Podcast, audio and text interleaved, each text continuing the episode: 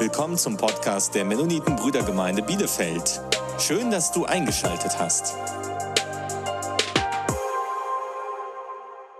Ja, liebe Geschwister, wir sind in der letzten Woche vor Weihnachten.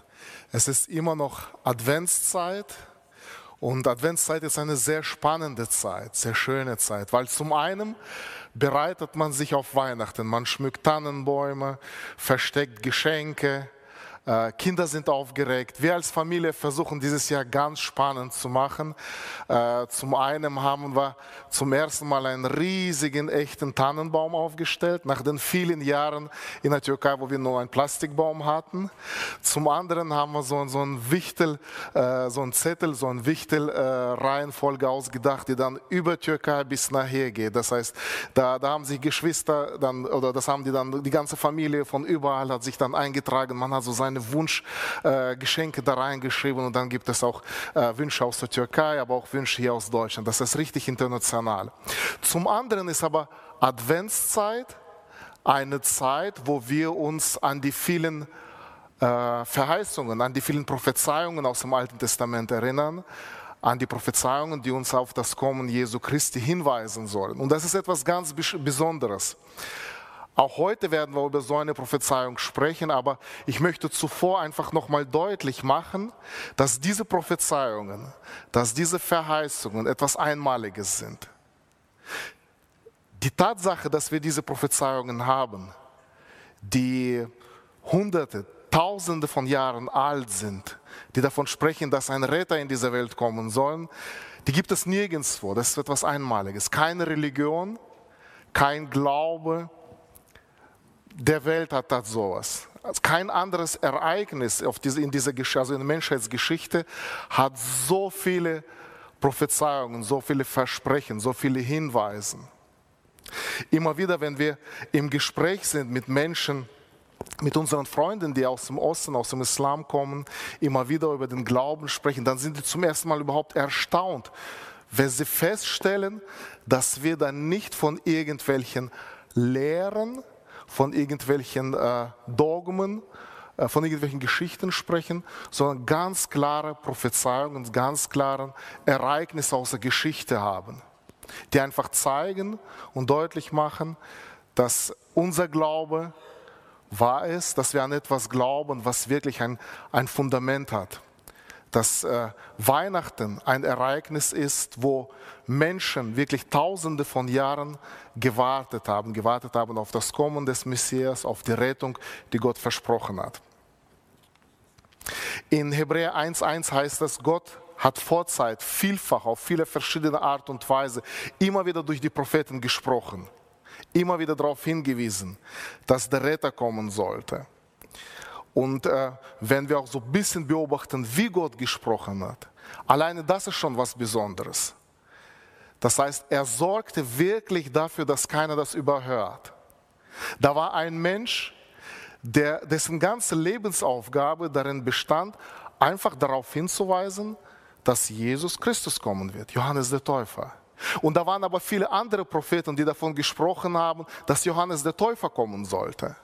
Das heißt, Gott hat wirklich dafür gesorgt, dass, dass wir Menschen das nicht überhören, dass wir wissen, ja, es ist etwas, also der Herr ist am Arbeiten, es, der Retter ist unterwegs und dass die Menschen auch wirklich erfahren, Jesus Christus ist in diese Welt gekommen, um uns zu erretten. Genau. Äh, ich möchte heute mit euch eine dieser Prophezeiungen lesen alle diese, einer dieser Verheißungen, die im 1. Mose 12, 1 bis 3 steht. Und zwar ist das einer der wichtigsten und vielleicht auch der ersten Prophezeiungen, die wir in der Bibel finden. Vor 4000 Jahren hat Gott zu Abraham gesprochen.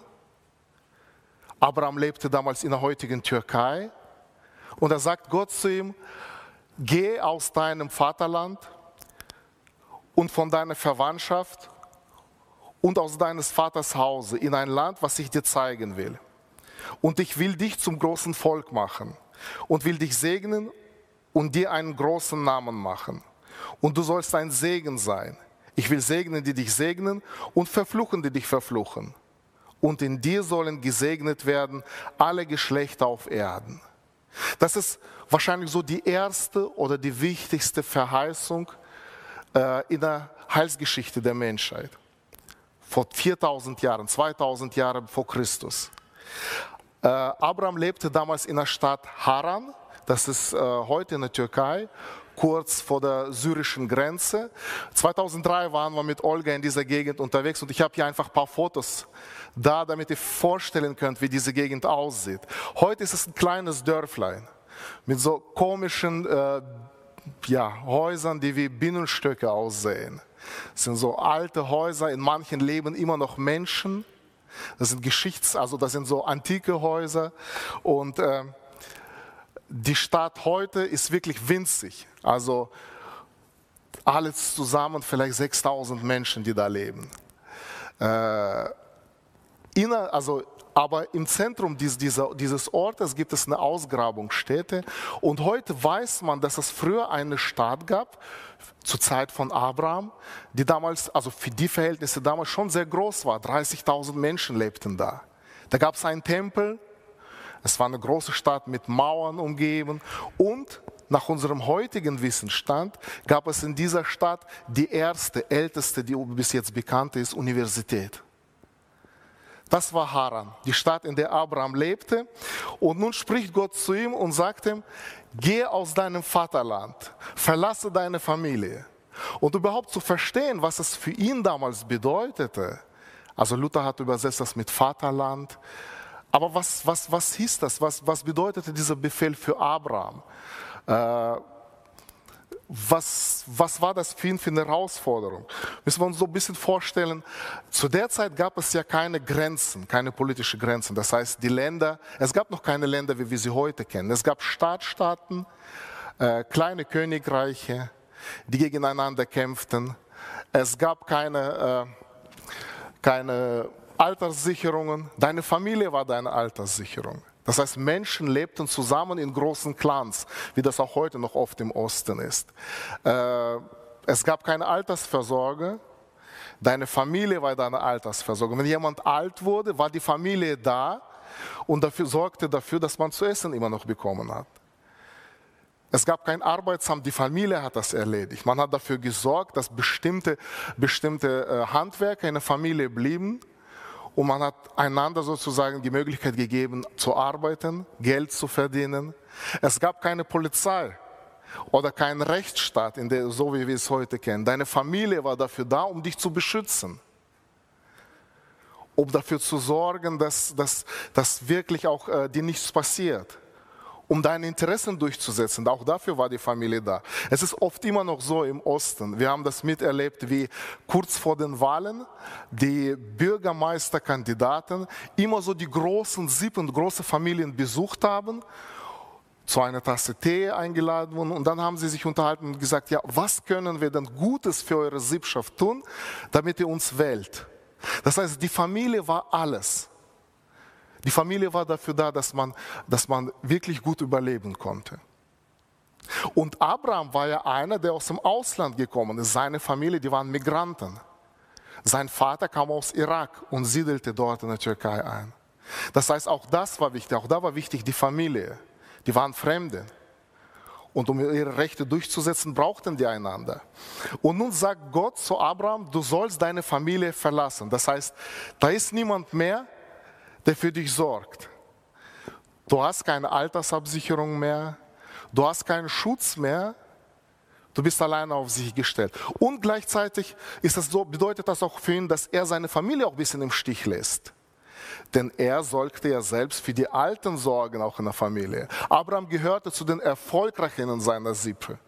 Wenn wir später lesen, wie viel, wie viel er Hab und Gut hatte, wie viele Sklaven hat, merken wir, es war ein erfolgreicher Mann. Und an ihm, also er war dafür da, um auch für seinen Vater, für die älteren Leute in der Siebschaft zu sorgen, sie zu ernähren. Und nun bekommt er von Gott den Befehl, er soll seine Familie, sein Vaterhaus, seine Sippe verlassen und in ein Land ziehen, das Gott ihm zeigt. Ich weiß nicht, wie, wie Gott zu ihm gesprochen hat. Also, keine Ahnung, vielleicht war das im Traum, Vielleicht hat er wirklich eine Stimme gehört, aber wir sehen nur einfach, dass er handelt. es war für ihn klar, ja, Gott hat zu mir gesprochen und er steht auf und zieht. Also die ersten Schritte, die waren so ein bisschen noch äh, äh, zögerlich, so ein bisschen vielleicht mit Angst verbunden. Gott hat gesagt, verlass deine Familie und geh in das Land, was ich dir zeigen werde. Aber Abraham nimmt alles mit, was er mitnehmen kann. Er nimmt sein Hab und Gut, er nimmt seine Sklaven, er nimmt seine Schafe, seine Tiere, alles, was er mitnehmen kann, sogar seinen Neffen und deren Familie und alles Mögliche schleppt er mit. Das erinnert mich so ein bisschen, wie wir äh, vor neun Jahren das zweite Mal in der Türkei ausgereist haben. Da haben wir gesagt, also wir haben gesehen, wie schlimm es sein kann. Also wir nehmen am besten alles mit. Wir haben sogar unsere Küche mitgenommen. Und so zieht auch Abraham los. Das heißt, er zieht zwar los, das ist so sein erster Glaubensschritt, aber noch mit viel Angst verbunden, mit viel Unsicherheit verbunden. Er zieht los und nimmt alles mit, äh, was er mitnehmen kann. Und es hat sehr viel, äh, sehr viel Zeit, es musste vergehen, bis er gelernt hat, auch wirklich Gott zu vertrauen. Bis er gelernt hat, auch wirklich alles aufzugeben und sich auf Gott zu verlassen, äh, bis er dann eines Tages dann wirklich alleine mit seinem Sohn vor Gott steht und äh, herausgefordert wird, auch seinen Sohn zu opfern. Ja, also dieser Schritt war für ihn ein, ein, ein, eine Überwindung, die Familie zu verlassen. Und äh, äh ich wurde dadurch einfach erinnert an die, an die vielen Geschwistern im Orient, die auch heute, wenn sie zu Jesus nachfolgen wollen, ihre Familien verlassen oft müssen oder von ihrer Familie verstoßen werden. Die alleine dann stehen bleiben und total verängstigt sind, weil sie gar nicht wissen, wie die zurechtkommen. Das war ein Glaubensschritt, den Abraham getan hat. Genau. Und die Verheißung, die da war, ist, du sollst für alle Völker zum Segen werden. Das hat Gott hat ihm versprochen, dass aus dir oder du, deine Nachkommen werden eines Tages zum Segen für die ganze Welt sein. In dir soll die ganze Welt gesegnet werden. Es heißt ja, dass die, Verheißung, die da war, die war an einen, an seinen Samen, an Jesus Christus gerichtet. In ihm wurden dann die, in ihm wurden dann die äh, alle Völker haben den, die Erlösung bekommen. Du sollst für alle Völker zum Segen werden. Es hat 2000 Jahre gedauert, bis die Verheißung dann in Erfüllung ging. Und diesen 2000 Jahren hat Gott dann immer wieder neu, neu äh, davon gesprochen, immer wieder Einzelheiten weitererzählt. Er hat erzählt davon, wo der Retter geboren werden sollte, in welcher Stadt, wie, wie, wie, äh, wie sein Leben sein wird. Immer mehr und mehr Einzelheiten kamen dazu, bis dann an Weihnachten Jesus geboren ist. Und der erste Satz im Neuen Testament fängt auch so an. Der erste Satz heißt ja, dies ist das Buch der Geschichte Jesu Christi, des Sohnes Davids, des Sohnes Abrahams. Also Matthäus schlägt den Bogen und sagt, diese Verheißung vor 2000 Jahren, auf die wir alle gewartet haben, die ging mit Jesus in Erfüllung. Genau, und dann dieser Vers aus äh, Galater 3,16, den ihr seht, also nun ist ja die Verheißung Abraham und seinem Samen zugesagt. Er spricht nicht durch, durch die Samen als durch die viele, sondern als durch einen, durch deinen Samen, welches ist Christus. Also in Jesus Christus haben alle Menschen dann die Möglichkeit bekommen, alle Völker die Möglichkeit bekommen, äh, den Segen Abrahams zu erfahren. Durch ihn sind auch wir dann zu Kinder Abrahams geworden. Heute ist es unwichtig, zu welchem Volk wir gehören. Alle Menschen auf der ganzen Welt feiern Weihnachten. Und was mir auch aufgefallen ist, also Weihnachten ist ja der Fest, der in der ganzen Welt am meisten gefeiert wird. Wir waren erstaunt zu sehen, dass auch in Ländern wie Syrien, in Ländern wie Kasachstan, in Ländern wie Türkei, in muslimischen Ländern durchaus Weihnachten gefeiert werden. Menschen feiern Weihnachten, manchmal ohne zu wissen, was sie da feiern. Und der letzte Vers, Galater 3, 13, 14. Christus hat uns losgekauft von dem Fluch des Gesetzes, indem er ein Fluch für uns geworden ist. Denn es steht geschrieben, verflucht ist jeder, der am Holz hängt, damit der Segen Abrahams in Christus Jesus zu den Nationen kam, damit wir die Verheißung des Geistes durch den Glauben empfingen. Also Adventszeit erinnert uns daran, dass diese, an diese spannende Geschichte, angefangen vor 4000 Jahren oder länger zurück, die Zeit des langen Wartens, die dann in äh, Weihnachten in Erfüllung kam, bis die Verheißung dann erfüllt wurde.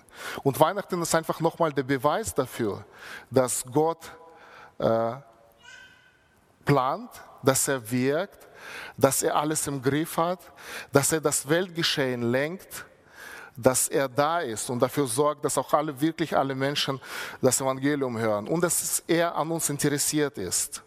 Und wir haben eine tolle Botschaft. Wir haben eine ganz besondere Botschaft für diese Welt.